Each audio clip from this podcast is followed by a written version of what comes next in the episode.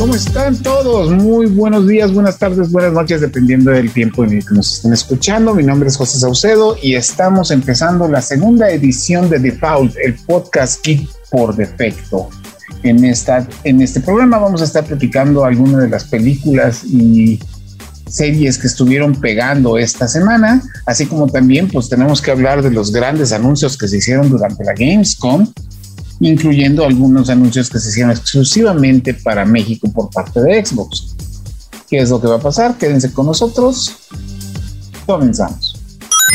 The Foul, el podcast geek por defecto. Aquí está la información más reciente sobre el mundo geek con Kristen Maxise, Milk y José Saucedo. The Foul, el podcast geek por defecto.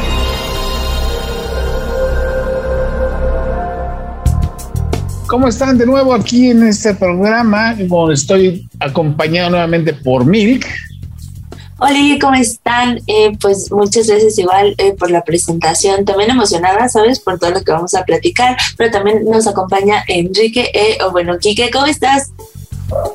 Hola a todos, espero estén teniendo una excelente tarde o un excelente día o una excelente noche, pero que la estén pasando bien. Eso es lo importante.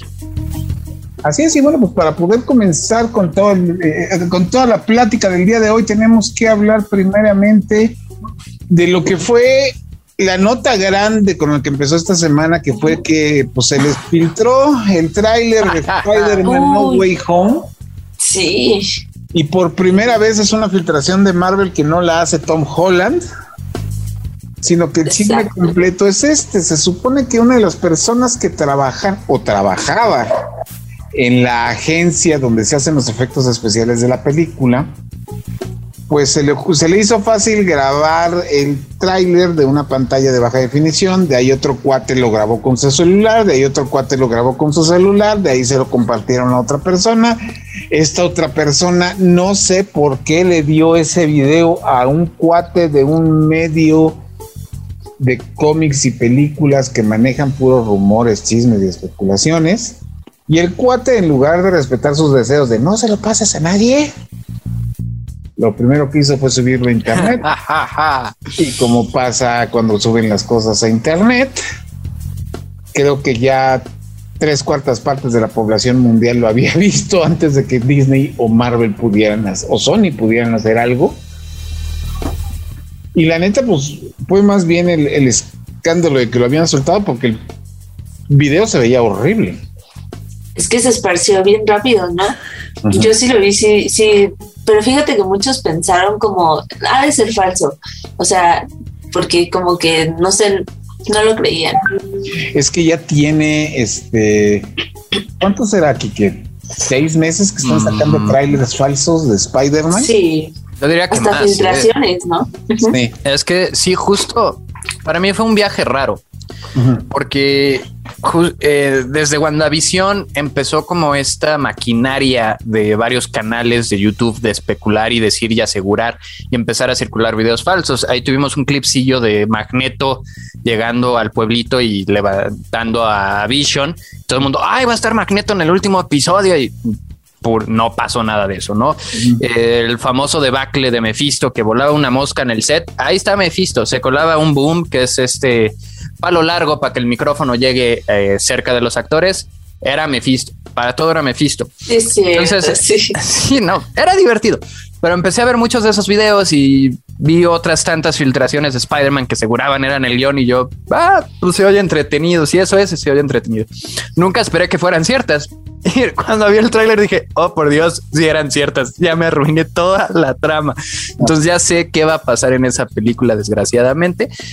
Porque si ese tráiler confirmó 99% de las filtraciones que ya había visto y yo que todo el mundo estaba manejando, eh, y que todo el mundo estaba manejando para arriba y para abajo. La versión final del tráiler salió el martes pasado y aun cuando mucha gente vio la versión pirata, el tráiler final rompió todos los récords de audiencia en YouTube. Y es. Y eso también lo tuvimos en Facebook y en Twitter. Mira, y los memes, de hecho, estuvieron buenos. El de hola, Peter. Sino la cantidad de gente y, la, y, pasó algo que estoy seguro que Marvel, Disney y Sony extrañaban mucho, que fue gente realmente interesada en su producto antes de que los inunden de marketing. Porque digo, por mucho que hayan funcionado WandaVision, las tres series de Disney Plus, este Black Widow, pues no tuvieron el hype que tenían, que, está, que tuvo Spider-Man. Y la verdad, señores, yo sigo viendo que los Eternos y Shang-Chi, por muy bonitos o feos que sean las películas, como que no le están importando a nadie. No, a nadie. De hecho, fue la, la primera de Shang-Chi, fue, no me acuerdo si exactamente la misma semana del tráiler de Spider-Man o unos días antes, pero fue muy cercana a, y literal nadie habló de la premier de Shang-Chi. Y de Eternals lanzaron un nuevo tráiler también hace poquitos días. Y fuera de tres youtubers haciendo, reaccionando al nuevo tráiler de Eternals, tampoco. O sea, podría no existir esa película y no se movería nada en el calendario. Y el detalle aquí es que el hombre araña en particular es el héroe más vendido y más vendible de la historia, inclusive más que Batman. O sea, la cantidad de mercancía que mueve el hombre araña es brutal. Y aquí se confirmó. Y lo más curioso de esto, y lo que me saltó mucho la atención, es que en realidad a nadie le importa Tom Holland. Todos querían ver a Toby, todos querían ver a Andrew, y la parte que emocionó del tráiler fue la bomba del duende y, el Doctor Ock porque ni Salman, ni Lizard, ni Electro importaron. Hay gente que ni sabe que sale Lizard en ese tráiler, hay gente que ni sabe que sale Electro en ese tráiler, y hay gente que ni sabe que sale el hombre de arena en ese tráiler. Fue la bomba del duende y pulpo. Y hay que, y hay que mencionar, señores, con un spoiler grandísimo, que en esa película también sale Michael Keaton. gracias a los sets de Lego. Gracias a los sets de Lego nos contaron que también sale el buitre. Entonces. Y Scorpion. Está el hype altísimo para la película que sale en algún momento del mes de diciembre de este año. 16. Para la TAM nos dieron un día de ventaja. Eh, fecha internacional es 17 de diciembre. México 16 de diciembre. Y así que vamos a poner spoilear a toda una nación. Pero ahora nada más falta que realmente salgan esas fechas, porque ahorita para como está la pandemia que subimos, bajamos y ya no nos salvamos, pues, pues, justo Venom, que es la otra apuesta fuerte de Sony, ya anunció retraso. Ahora se va, fueron como un par de semanas, pero los rumores dicen que inclusive puede que se vaya hasta el 2022, lo cual movería también la fecha de Morbius, que es de esas películas anunciadas que nadie se acuerda que se anunciaron, eh, porque pues ya Jared Leto no es ni la sombra de Jared Leto, pero pues, es que viene Morbius. Morbius no me funciona con sin Blade. No, pero también está Michael Keaton ahí, entonces es como ya, quién sabe cómo están funcionando las cosas. Pero bueno, eso es por parte del universo de Marvel, que también tiene su serie de What If, que este esta semana tuvo un capítulo bastante interesante donde se imaginan que hubiera pasado si un personaje vengativo matara a todos los Vengadores antes de que se organizaran como los Vengadores. Y de nuevo la serie, este, no sé si han tenido ustedes oportunidad de verla, pero a mí me gusta, tiene un trabajo de animación hermoso, pero siento que todos los capítulos con tal de meterlos en 20 minutos te van contando todo rápido y como que no se te, no te interesa tanto. Sí, sí es cierto, yo, opino lo mismo, siento que lo comprimen así, pero eh, no sé, para cuántos capítulos, imagínate cuántos hubiera dado.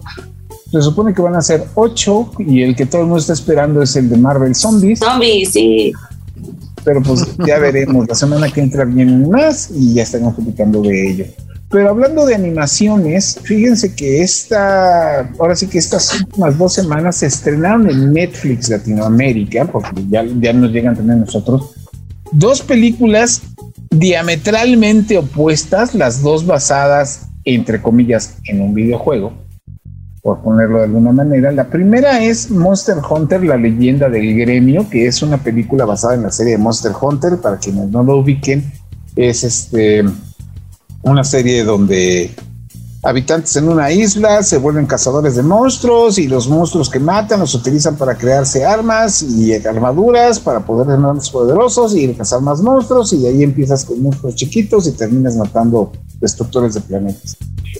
La película que salió este, en Netflix nos cuenta la historia de un chavito que quiere ser un cazador y en una de sus salidas de la villita donde vive se encuentra con un cazador que se llama Julius, que es un cazador, este, ahora sí que profesional, que le dice que un dragón legendario está mudándose de un lado a otro de la isla y que va a pasar encima de su villa y la va a destruir. Entonces, ¿qué hay que decir a toda la gente de la villa? Pues que tienen que irse porque no hay forma de detener al dragón. Los de la villa, como buena gente arraigada a sus raíces, no se quieren mover. Entonces, el cazador profesional, el aprendiz, un gatito que sirve como comic relief, se les dice, este, para que te rías, se supone.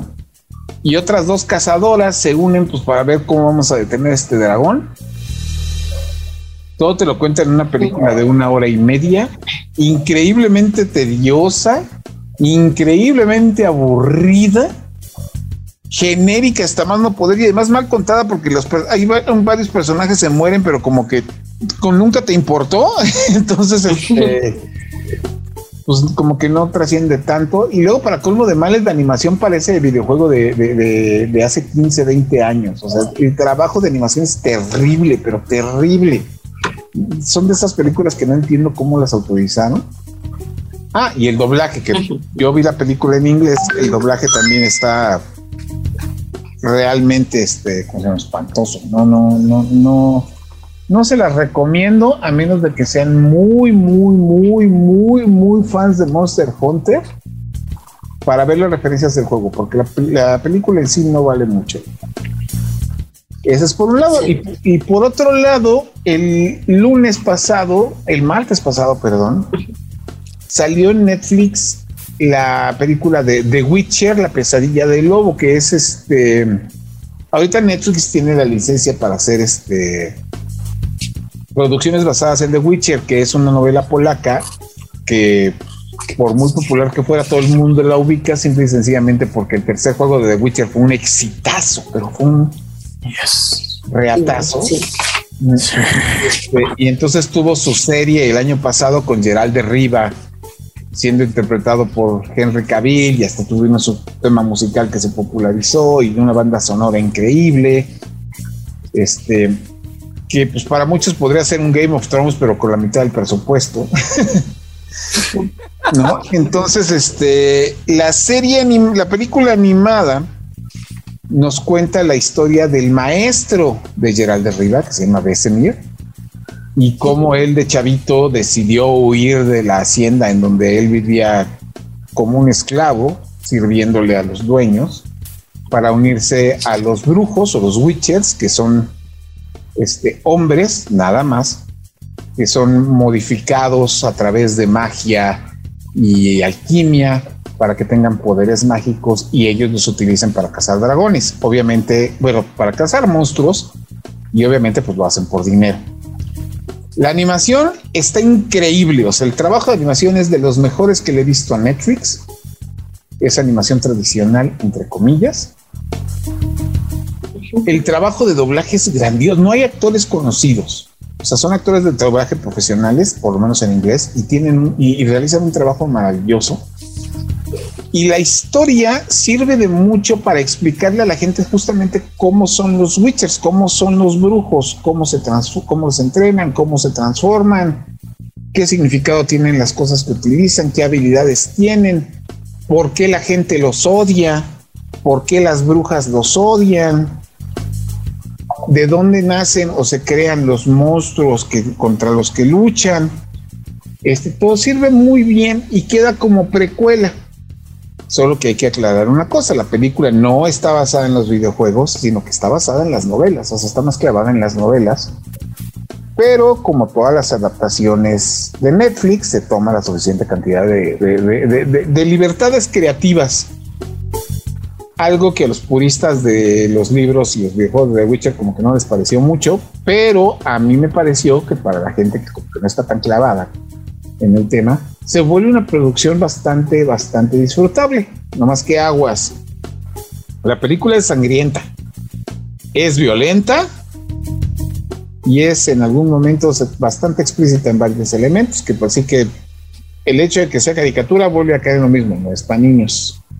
Oye, pero ¿te gustó así como, o sea, que sea animada o te hubiera gustado un live action? O sea, hablando, pues sí, como para representar más todo esto, o, sientes que con la animación lo representa bien? No, la animación lo representa bien. Es que también para lo que estaban queriendo lograr, está, o sea, hacer un live action hubiera salido carito. Ah, también. Sí. Entonces, este, no, está bien, está bastante bien. Espero realmente que tengamos algún tipo de secuela, entre comillas, por parte del mismo equipo de, de, producción. Pero pues es un perfecto tentempié en lo que llega a la segunda y última temporada de The Witcher Netflix. ¿No? Sí, son los mismos de Castlevania, porque el estilo se ve tremendamente familiar. Son los mismos de Castlevania. Y si lo son, cambiaron totalmente la línea de, diseño de producción. Estos son un poquito más detallados. El diseño en particular de Besemir me, recordó mucho a Castlevania. Curiosamente, la voz de Besemir sí estuvo en Castlevania, que es Tío James, que hizo a Héctor, que es el forjador de demonios, que era de un videojuego olvidado por las masas, que es Course of Darkness de Play 2 y Xbox One. No, Xbox, este, el negro, perdón. El primer Xbox. Buen juego. A mí me gustó. Era los Castlevanias 3D de Play 2, bueno, de esa generación no fueron tan despreciables como la gente cree, pero bueno, Castlevania 64 reunió los Castlevanias 13 para todos. Pero el punto es que también está Graham McTavish, que hizo a Drácula. También acá prestó voz a... Ay, se me fue. Bueno, prestó otra voz y también ya está confirmado el actor de Besemir para la segunda temporada, para live action, que sí, ahí evidentemente lo van a ver en otra edad y ya en otro tenor, porque ya va a estar más, más cercano a la línea temporal de los juegos que son pues, ya muy rumbo al final de, de la vida de Geralt. Así es. Pero bueno, pues eso fue lo, que vimos en Netflix. Pero aparte, este, a partir del día de ayer se estrenó en las salas de cine a nivel nacional una película que es pseudo secuela, este, sucesor espiritual de una cinta de terror que salió hace, hace 15, 20 años que se llamaba Candyman. Uy, esta película Mil tuvo la oportunidad de verla Sí. ¿Y qué tal? Oye, eh, te voy a confesar algo. Cuando me dijiste, oye, la película de Candyman, la verdad es que, o sea, no sé, yo me imaginé así como algo, o, sea, algo diferente, no, no, no, no lo relacioné a la, a la película, ¿sabes? De terror. Entonces, o sea, llegué con esa idea y pues ya a ver la película así fue como de cielos, o sea, o sea, realmente me pareció como el contraste, estuvo eh, pues bastante terrorífica, pero creo que juega bastante con el terror eh, psicológico, por decirlo, pero también con el real. Entonces, eh, eso creo que también lo sacó de la primera película, que más o menos al principio se siente un poquito diferente, pero la historia la cuenta bien y, y está bien adaptada, como que más a un entorno actual, por decirlo así. Entonces, eso, eso fue bastante bueno. Eh, la mezcla de terror, yo creo que es padre porque, porque no sabes en qué momento sí te va a salir algo eh, o, en qué momento eh, sí hay terror, pero en, el cual está en peligro tu vida, ¿sabes? Eh, creo que también hay un tema importante ahí como que hay que mencionar lo que sí se toca una se puede decir que un tema social, porque bueno, también el director ha tenido algunos este, entregas o, bueno, films en los cuales ha tocado este tipo de, temas sociales, pero en este en especial, eh, digamos que representa la experiencia que tiene un hombre afroamericano, o sea, y digamos con la mala suerte de, pues, los, eh, la vida de Estados Unidos y, pues, los... Eh, pues no sé, las personas que usan del poder, que más o menos pues se, se demuestra bastante, ¿no? En, desde la primera película. Sin, embargo, yo creo que también no se basa tanto en los jump scares y pues es un poquito más de crear esta atmósfera en la que pues todo es un ambiente muy siniestro, ¿no? Pero pues la verdad sí, sí me gustó. Yo creo que sí recomiendo esta, esta cinta para todos aquellos que sean fans y en especial eh, pues del cine de terror. Entonces pues yo, yo digo que deberían animarse, ¿no? ¿Aquí que te gustan? Eh, sí, la verdad es que hay una larga tradición ahí y obviamente meterse con Candyman es meterse con un clásico que era Tony Todd, que lo hemos visto en infinidad de cosas. La verdad es que nunca perdió chamba. Estuvo en Final Destination, estuvo en Hatchet. Eh, qué, divertidas son las muertes en Hatchet. Y sí, es una producción de, Jordan Peele. Entonces, si vieron Get Out y pues ya saben más o menos de, qué va el cine de Jordan Peele. Y me gusta porque también el protagonista eh, lo vimos en Aquaman, era el villano, era Black Manta. Entonces es padre ver como esos personajes o estos actores expandiéndose y, Y pues ya como que traes una conexión previa. Entonces creo que es más fácil aceptar algo cuando dices, ah, sí, lo vi acá y ahí me cayó bien. Y como que ya le das una oportunidad al actor de ser un nuevo Candyman porque ya, ya hemos tenido ahí unas decepciones fuertes con el remake de Freddy Krueger que lo hizo Jack Patrick Healy eh, mejor conocido como Rorschach, pero pues a nadie le gustó esa eh, pesadilla en la calle del infierno y nadie recuerda que se perdón, que existió ese remake. Rob Zombie lo intentó con Halloween. Este por ahí también Platinum Dooms, la empresa de Michael Bay, lo intentó con Viernes 13, que sería Jared Palecki, y tampoco funcionó esa cosa. Viernes 13 me gustó. ¿Cuál, cuál? El remake de Viernes 13 me gustó. Eh, sí, pero ya no tuvo continuidad. Se quedó nada más en esa. También por ahí la masacre de Texas tuvo a mi hermosísima Alexandra Dadario. Pero pues, eh, volver a traer esas viejas sagas ahorita es, complicado. Ya vamos a ver qué pasa con Halloween Kills, que regresaron a Jamie Lee Curtis, ahora acompañada con Judy Greer, que saldrá en octubre de este año porque pues pandemia y se retrasó y, sigo sin ver Halloween Kills y, y, me enoja no ver Halloween Kills. Este, eh, pero vaya, no puede ser peor que So con Chris Rock, ¿no? Es como, ¿en qué momento Chris Rock hizo una película de So? Pasó, existió, se llama Spiral, no la vean, nadie la vio. no tenía idea de eso. Y luego con Chris Rock. Sí, y siendo serio, o sea, ni siquiera está tratando de ser cómico que dirías, pues es Chris Rock, le va a salir bien la comedia. No, sí está tratando de, de actuar y es como... es como poner a Eugenio en una tragedia. Sí, sí, sí, sí. No, es, es rarísimo. Oye, pero por ejemplo, lo único malo que yo diría de la película, o sea, porque sí, sí me gustó realmente, pero lo, lo único malo sería que a lo mejor hay como muchas pausas o de pronto cargan muchos elementos y tal vez si alguien no conoce la película anterior, tal vez ni siquiera le importe o no le preste tanta atención y pueda como perder ahí como ese interés. Pero la verdad, eh, de lo demás sí, sí, la verdad la recomiendo. Pues bueno, ya con eso nos despedimos de esta sección. Este, ustedes que han visto esta semana, qué series están viendo, de qué les gustaría que hablaran, déjanos sus comentarios.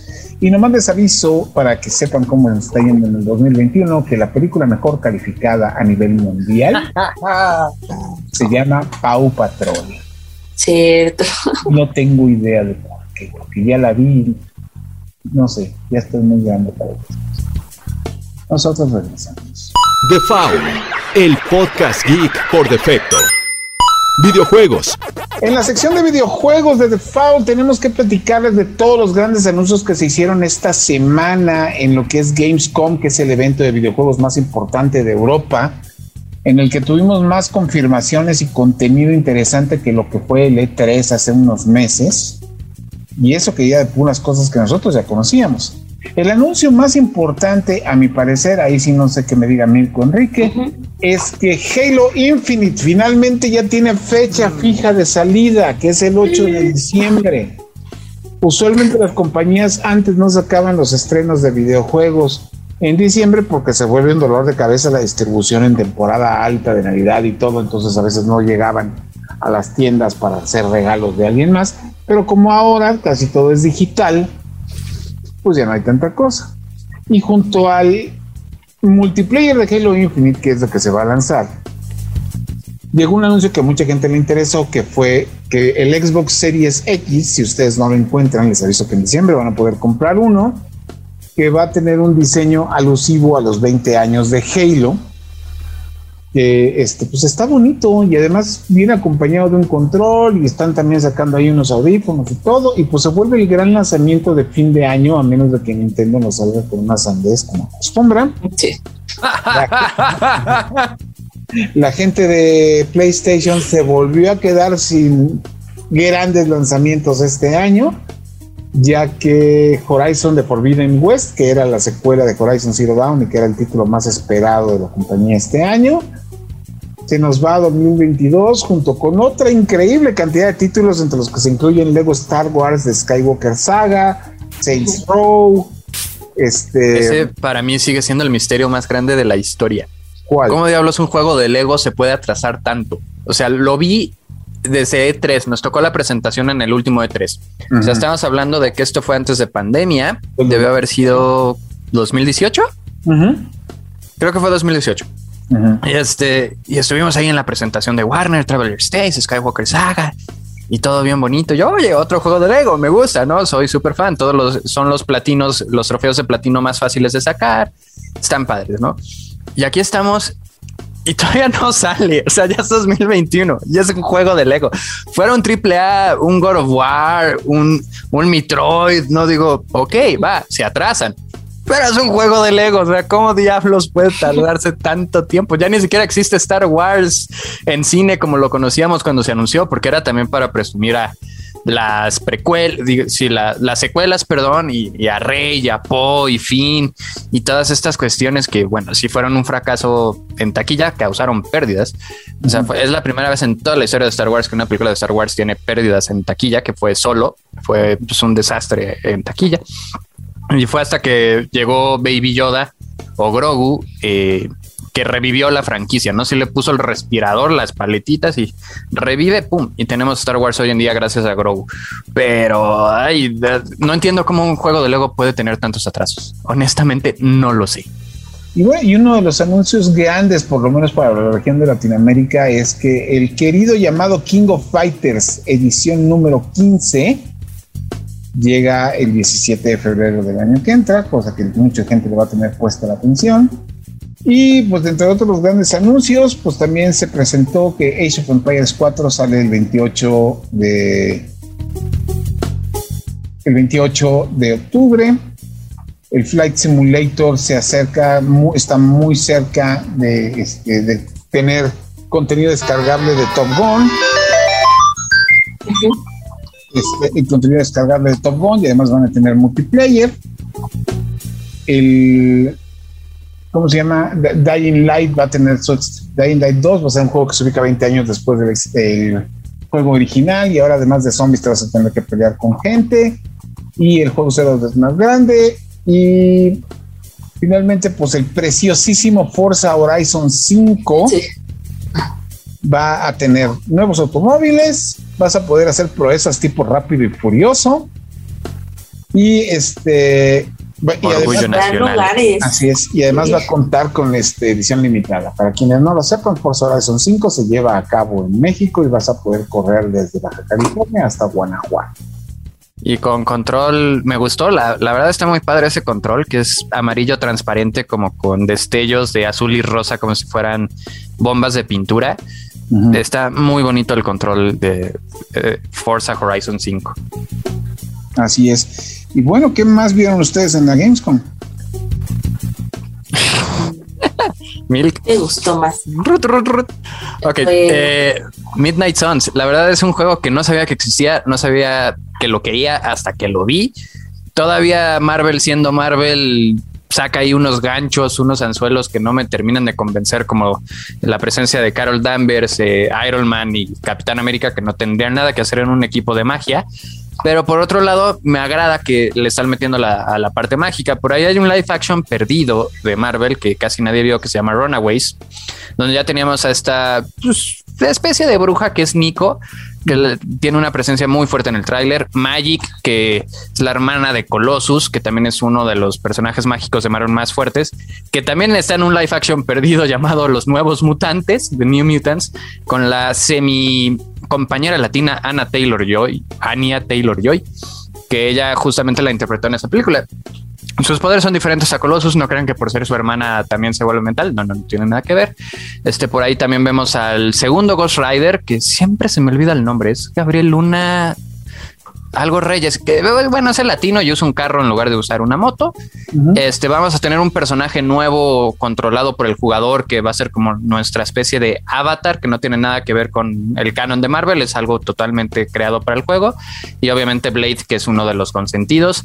Y inclusive te regalan una skin especial de Blade si haces como la preventa. Y también Wolverine finalmente en un juego de Marvel junto a otros Vengadores que no pasaba, ¿no? Desde hace mucho. Ultimate Alliance 3 de Switch lo tiene, pero como que no hizo mucho ruido, ¿no? O sea, pasó sin pena ni gloria. Y desde que empezaron las peleas Marvel Fox, habían quitado los X-Men de todos los videojuegos. Y por eso también Marvel contra Capcom Infinite pues, fue un fracaso rotundo, porque pues, no tenía los personajes clásicos del Marvel contra Capcom, ¿no? Wolverine entre ellos.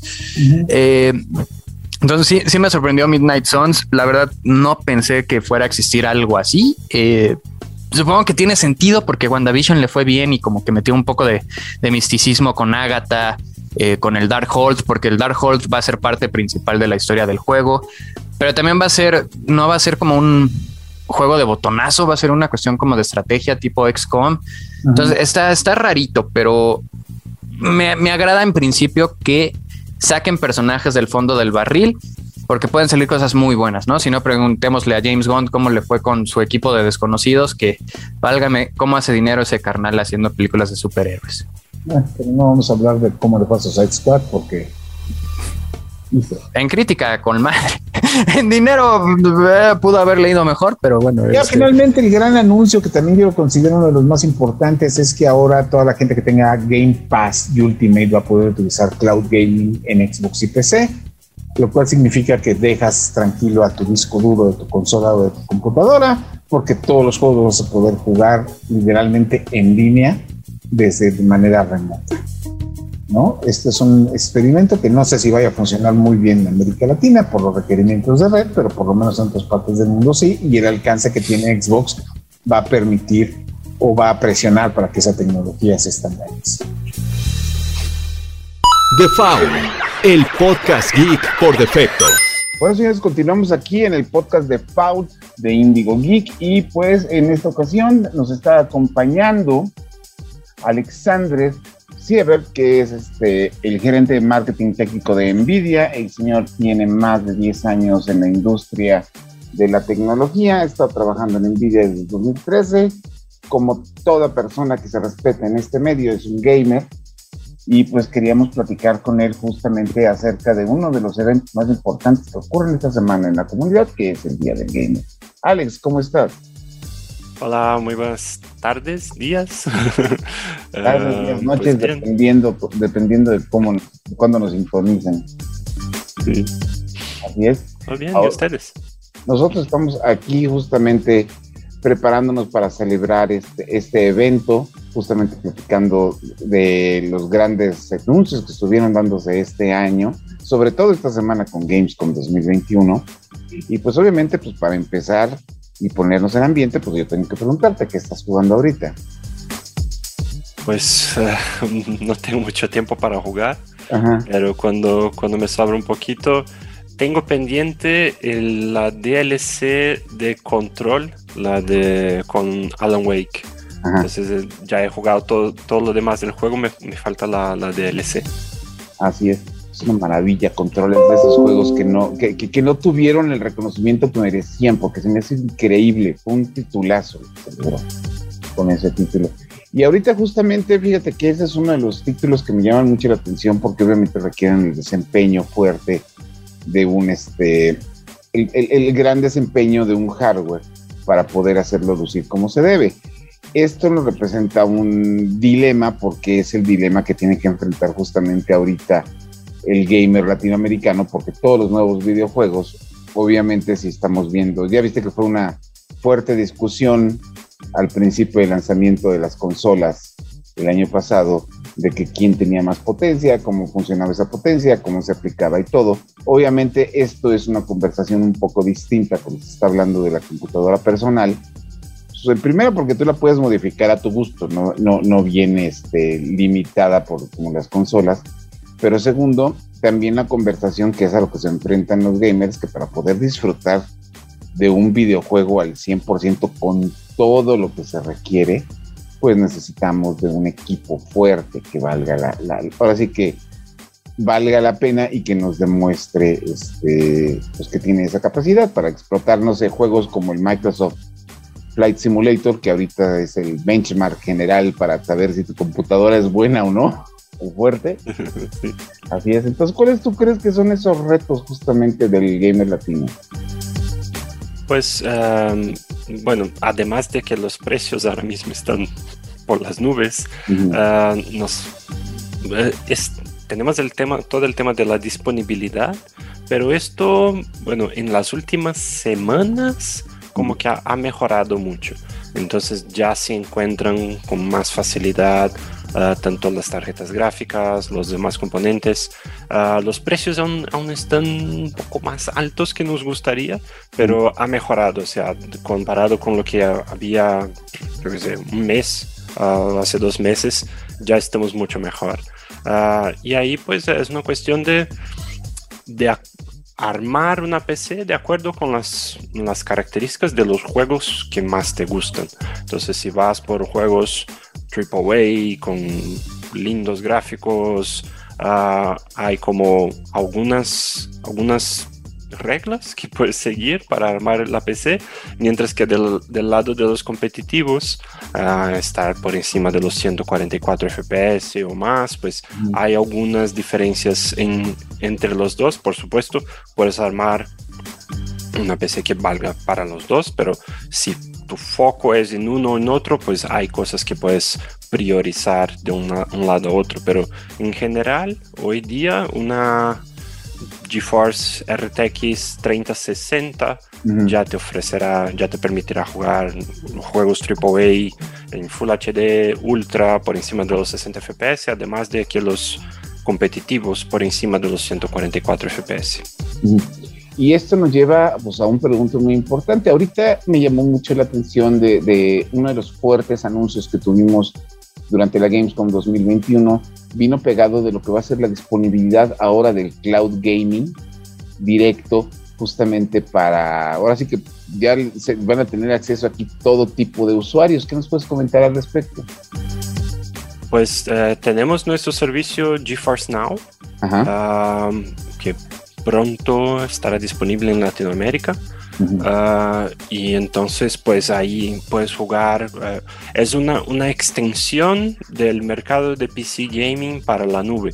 Ah, el objetivo es que puedes jugar los juegos que ya tienes en tus cuentas de Steam, de Epic, Ubisoft, EA, e por ejemplo, ah, en cualquier dispositivo. Entonces, tanto el celular, un Chromebook que sea, una tablet o una, una, PC normal, pero sin una tarjeta gráfica, por ejemplo, puedes jugar con, uh, desde la nube.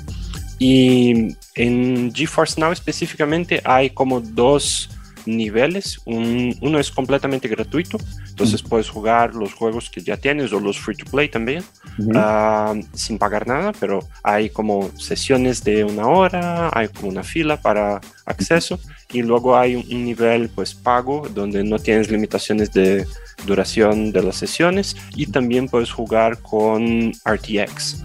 Entonces los juegos con ray tracing los podrás jugar con la mejor experiencia en este nivel de, de suscripción. Así es, y esto obviamente está disponible para todo, todo tipo de jugador, no nada más para el que juega, sino también, digamos, los streamers, y toda la comunidad, ¿no? Entonces, esto me lleva a la siguiente pregunta. ¿Ustedes están preparando algo especial para la comunidad de streamers? ¿No? Pues ya hay, sé, que ya hacemos como acciones junto a, streamers, influencers, para que jueguen en GeForce Now y prueben, prueben cómo es la experiencia. Ah, y pues hagan sus streams desde ahí. Mm, más que nada para mostrar cómo, qué bien se juega uh, utilizando el servicio. Uh, pero, o sea, en tarjetas gráficas, en laptops también tenemos un montón de herramientas uh, específicas para streaming. Entonces, tanto como NVIDIA Broadcast, o sea, para remover la imagen de fondo sin una tela verde, remover el ruido ambiente, o sea, para que no moleste, molestes a los demás y también para lo que escuchas. Entonces, si uno de tus teammates tiene mucho ruido uh, y no le comprendes bien, pues utilizando NVIDIA Broadcast puedes limpiar el ruido de su audio para que le comprendas mejor. Uh, entonces, ah. además de todos los recursos de streaming, como por ejemplo la integración de NVENC en OBS, XSplit, otros programas de streaming, para que puedas uh, hacer un excelente live stream desde una sola PC y sin que te bajen los FPS. O sea, el impacto de rendimiento es mm, inferior a un 10%. Entonces puedes jugar tranquilamente a 144 FPS y hacer live streaming a la vez. Perfecto. Y bueno, regresando justamente al día del gamer y antes de que me pongan a ver feo aquí en producción por los tiempos, viene la pregunta difícil. qué juego, haz de cuenta, nosotros ya contamos con una tarjeta Nvidia para el día del gamer, ¿con qué títulos, qué juegos podemos explotar mejor gracias a esto? pues hay un montón, o sea, cada vez más. Entonces, juegos con ray tracing, juegos con DLSS también, incluso juegos, hay juegos sin ray tracing con DLSS, entonces podrás lograr una tasa de cuadros más alta, incluso juegos que demandan muchísimo del sistema, como justo hace poco salió una actualización de Red Dead Redemption 2 con DLSS. Entonces, sí demanda un montón del sistema y ahora podrás lograr tasas de cuadros más altas con DLSS. Ah, y también juegos competitivos con Reflex. Ah, entonces ya está en básicamente, creo que 10 de los 15 o 12 shooters más jugados. Entonces, tanto el eh, Warzone, Valorant, Apex Legends, el mismo Fortnite, Rainbow Six Siege, Overwatch, un montón de otros. entonces, si es de los competitivos, muy, mm, es muy probable que, que los juegos que ya utilizas uh, tengan alguna tecnología de NVIDIA para que tengas una mejor experiencia. Y de los grandes lanzamientos, pues hace poco salió el Lego Builder's Journey, que es un juego de puzzles, uh, pero utiliza un montón de tecnologías RTX. Entonces, ray tracing para sombras, reflejos, iluminación global, DLSS también, por supuesto. Otro muy interesante que salió hace poco se llama The Ascent um, y es un como un eh, isométrico, sí, es un action RPG. Eh, está muy interesante también. Uh, y algunos otros, pues ahí también están los que saldrán próximamente. Entonces, estamos todos esperando al Battlefield 2042. Exacto. Ah, el nuevo Call of Duty. Justo, justo, se anunció oficialmente el Dying Light 2. Ah, y también había otro anuncio importante de Gamescom. Y pues estamos trabajando en la mayoría de los grandes lanzamientos también para que hagan un mejor uso de nuestras tecnologías, tanto de ray tracing cuanto de eh, el DLSS y si es un shooter, pues que tenga reflex también, como es el Battlefield 2042 también tendrá reflex. Ah, perfecto. Pues muchísimas gracias por tu tiempo, muchísimas gracias a la gente de Nvidia por este, darnos esta oportunidad de platicar contigo. Y bueno, pues nosotros continuamos. Muchas gracias por su tiempo, pues nos vemos. Feliz Día del Gamer. The Foul, el podcast geek por defecto.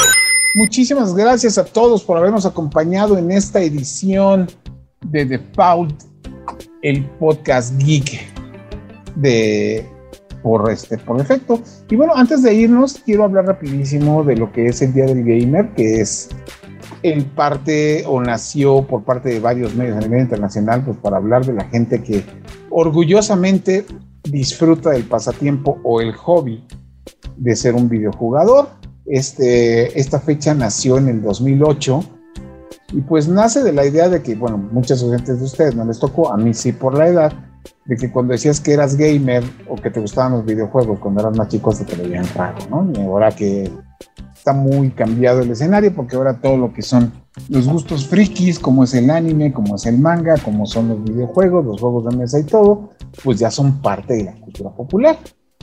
El 29 de agosto de partir desde el 2008 se celebra el Día del Gamer y nosotros para celebrarlos con ustedes les tenemos una promoción. Y la promoción es muy sencilla, tenemos códigos de varios videojuegos para que ustedes los puedan llevar para PlayStation, Xbox One este, y PC y lo que vamos a necesitar, señores, es que ustedes, vía el Twitter de Reporte Índigo, nos comenten, o más bien nos manden una foto donde nos demuestren que son gamers. Sí. Y en esa foto este, nos tienen que decir cuál es el juego que ustedes quieren y para qué consola.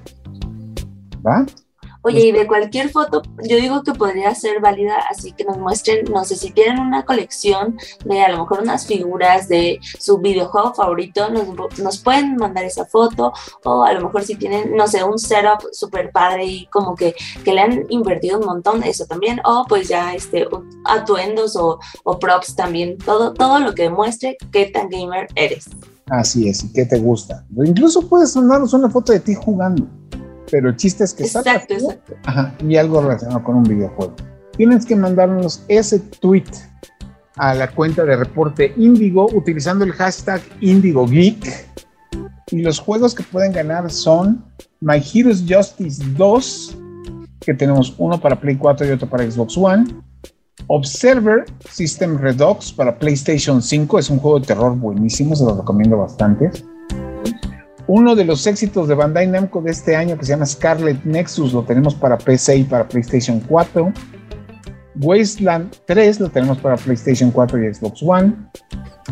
Un juego de estrategia muy clavado para quienes les guste el género que se llama Iron Harvest. Lo tenemos para PC.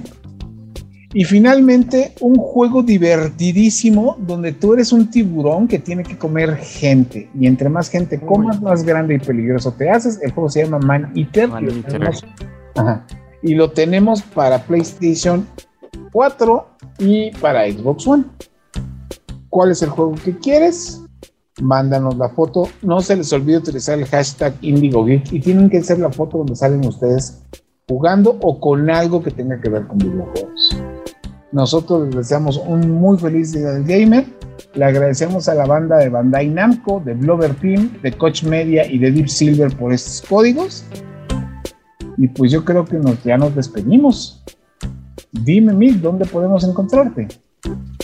Claro, me pueden encontrar en redes como Milk Sparks Cosplay en Instagram, Facebook y TikTok, en Twitter y Twitch como Milk-Sparks, pero todos los días estoy en el eh, TikTok de Reporte Índigo para que vean ahí el Minuto Geek, que pues siempre les cuento ahí las noticias del día a día. También me pueden ver en YouTube con otras noticias en las cuales, este, pues igual en las redes sociales de Reporte Índigo. Así es, Enrique. A mí me encuentran en Twitter e Instagram como Kike-GB, eh, B grande y Kike con Qs. Y pues ahí podemos seguir el cotorreo porque también hubo actualizaciones importantes. Ya llegó Black Panther a Avengers y se controla padre, pelea chido, buenos efectos, eh, sobre todo porque son morados y eso me gana siempre. Entonces, este se ve, sí, las luces moradas me, me, distraen como pececito viendo la luz al fondo. Pero este, sí, no, la verdad es que ha habido cosas muy padres, entonces ahí podemos seguir echando el cotorreo. Pues bueno, yo les agradezco mucho que nos hayan escuchado. Esperamos sus comentarios, sus ideas, sus quejas, sus sugerencias, todo a las redes sociales de Reporte Índigo, utilizando el hashtag de Indigo Geek. Mi nombre es José Saucedo, a mí me encuentran en Twitter como Acebrec, que es cerveza escrito al revés. Y bueno, pues esta fue la segunda edición de Vivo. Hasta la próxima. Adiós. Esto fue The Foul, el podcast geek por defecto.